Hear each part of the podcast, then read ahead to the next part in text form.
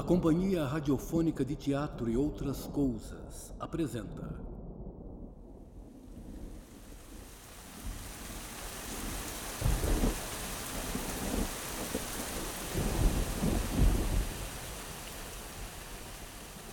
O Cordeiro de Leão, Episódio 2 Portas Fechadas.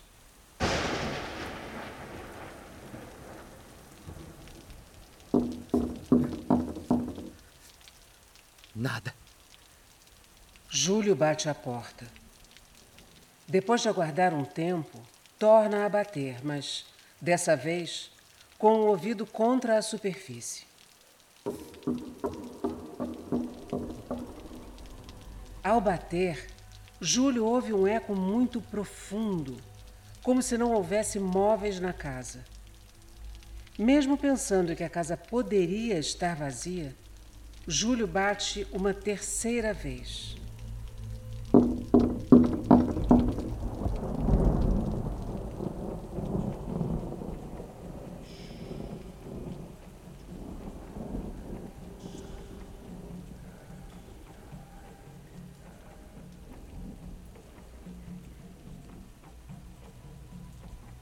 Ele ouve uma voz muito estranha e grave vinda de dentro, mas não consegue distinguir nada do que é dito.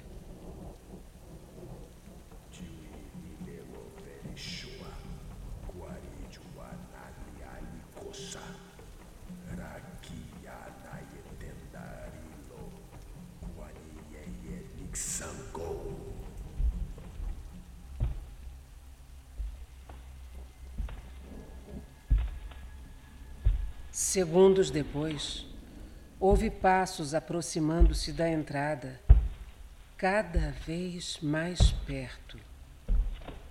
Júlio apoia as mãos na porta e encosta novamente o ouvido. Os passos chegam exatamente do outro lado da porta. E após um instante,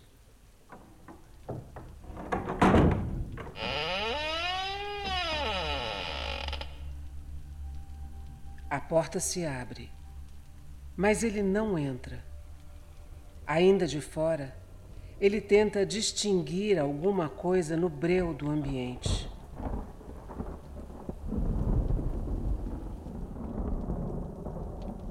A casa parece abandonada há anos. Também não há nenhuma luz vinda de dentro.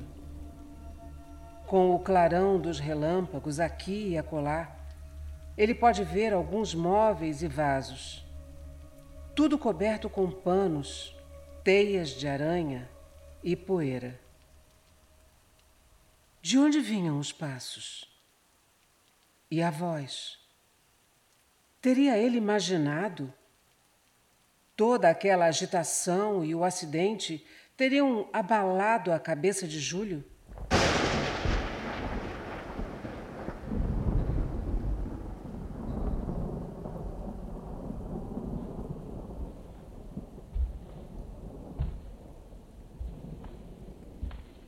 Mas, dali a pouco, voltam os passos. Não se sabe de onde. O eco engana os ouvidos e a visão não auxilia em nada. Júlio atreve-se a entrar na casa.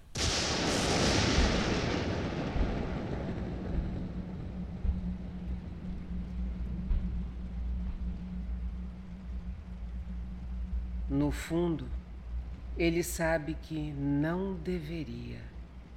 Ele ouviu vozes e passos.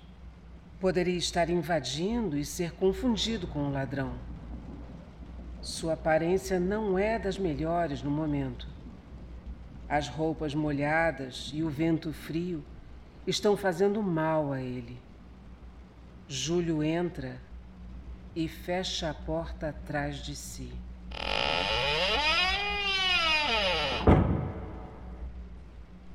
Ainda com a raiz na mão, tatear o chão é a única forma de se mover nesse ambiente dominado pelas sombras.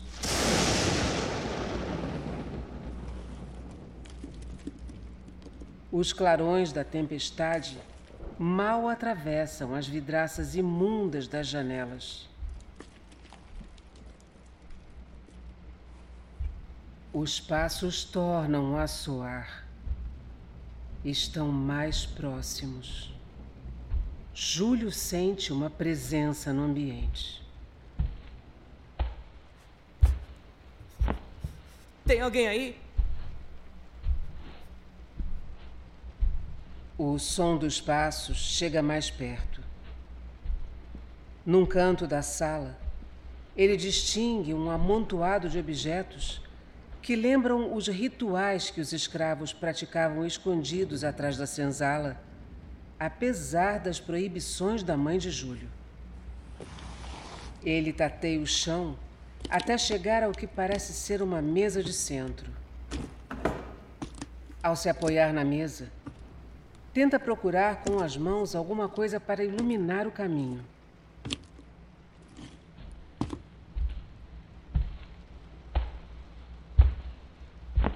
Os passos estão cada vez mais próximos. Júlio sente algo passar bem perto dele. Os calafrios que sente agora são de medo. O ambiente não é nem um pouco confortável. Ele sente o suor frio brotar na testa e também escorrer pela nuca, ao longo da coluna. Enfim, depois de rodear a mesa, Júlio põe a mão sobre alguma coisa. Uma binga, um isqueiro rústico feito com a ponta de um chifre de boi e pedras para faísca. Mas o, o que acender? Tateando a mesa, ele não acha uma vela.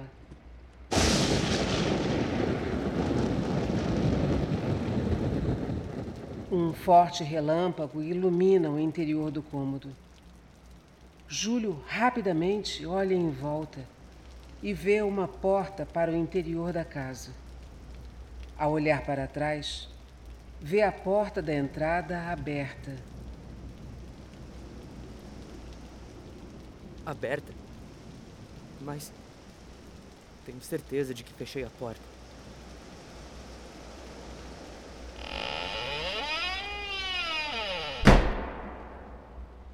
O vento gelado bate à porta da entrada com um grande estrondo. O som ecoa por toda a casa. Júlio abre a porta que dá acesso ao interior e a fecha depois de passar. Tem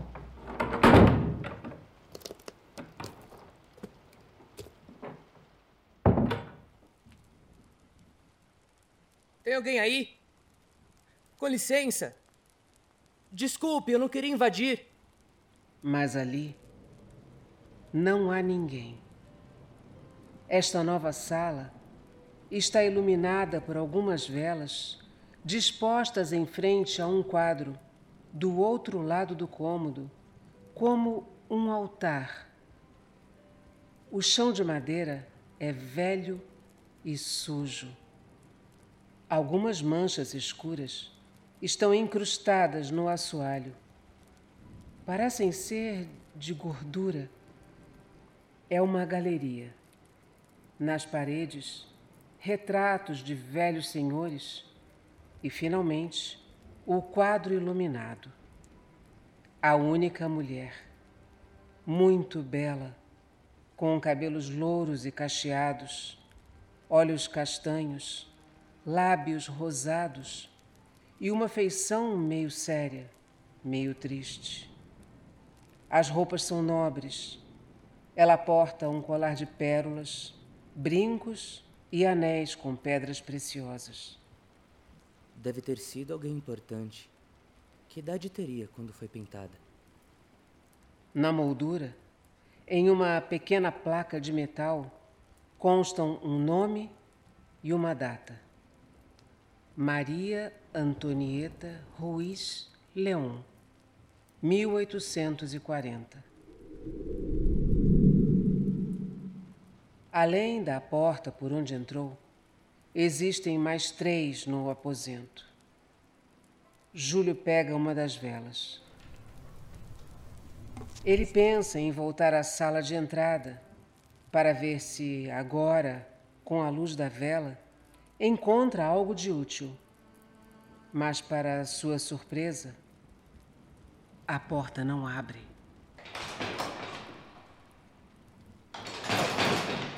Hã? Não é possível. Não havia ninguém lá fora comigo. A fechadura deve estar quebrada. Talvez a porta só abra por fora. Ali não existe nenhuma chave. Ele segue para a porta da direita. Trancada. Restam duas portas à esquerda. Ele tenta a primeira. Trancada também. Ele tenta a segunda. A maçaneta gira e ele entra. Agora, com a raiz numa das mãos e a vela na outra, ele se vê numa sala de jantar. Um cômodo comprido, com grandes janelas cobertas por cortinas pesadas de veludo escuro. No centro da sala, uma mesa longa, cercada por doze cadeiras de madeira de lei. Sobre a mesa, dois pesados castiçais de prata cobertos de cera derretida. Os móveis são entalhados ao severo estilo espanhol e nos encostos de cada cadeira a figura de um leão. Em uma das cabeceiras, a mais afastada da porta, parte da mesa está coberta por uma toalha dobrada e suja. A mesa está posta para uma só pessoa. Um prato com desenhos azuis, de porcelana inglesa, talheres de prata, uma taça de cristal com um pouco de líquido vermelho escuro no fundo e restos de carne em avançado estado de putrefação cobertos de moscas. O cheiro é insuportável. O zumbido das moscas é perturbador. Oh, meu Deus, que horror! Oh. Tentando sair logo dali, Júlio tropeça em algo de metal. Ele se abaixa, aproxima a vela e percebe correntes entrelaçadas nos pés das cadeiras.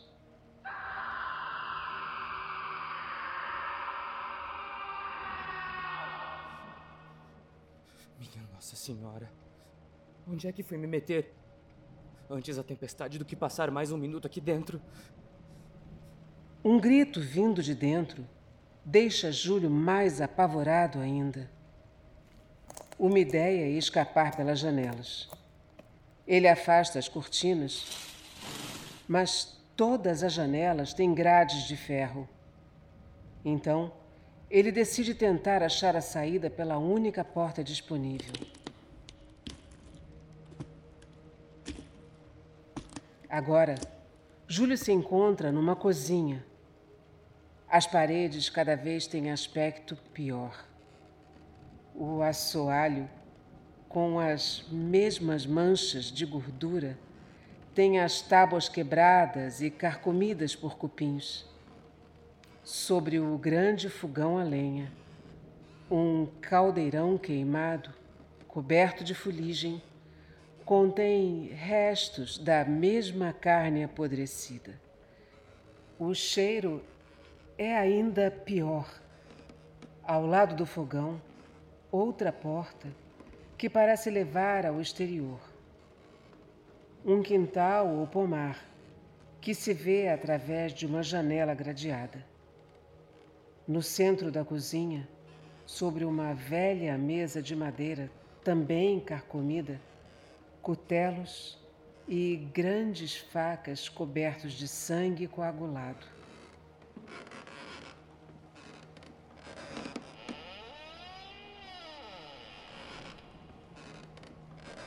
Dali, ele segue para o que parece ter sido uma despensa. Está praticamente vazia. Algumas garrafas de vinho e cachaça cobertas de poeira. Latas vazias, baratas e ratos correndo sobre as prateleiras semiderrubadas. Do outro lado da despensa, uma última porta parece levar ao porão. Um labirinto de horrores. Não existe saída. O cheiro de carne podre deixa Júlio tonto. O rapaz quase desmaia e sente ânsias de vômito. Lá debaixo das escadas vem uma voz perturbadora.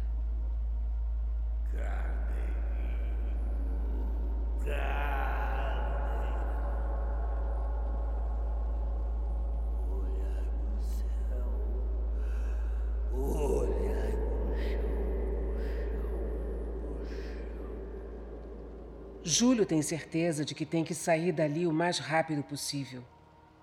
É preciso voltar todo o caminho para tentar fugir. Mas Júlio, tomado pela vertigem, escorrega numa poça de sangue fresco diante da porta do porão e rola escada abaixo.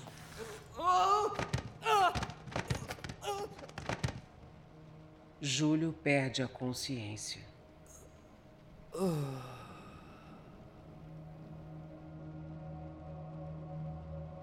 Continua no próximo episódio. Elenco: Arthur Guimarães, Flávio Dias, Francisco Júnior, Valesca Firmino. Se você gostou, dê cinco estrelas no Spotify. Siga-nos em nossas redes sociais. Links na descrição.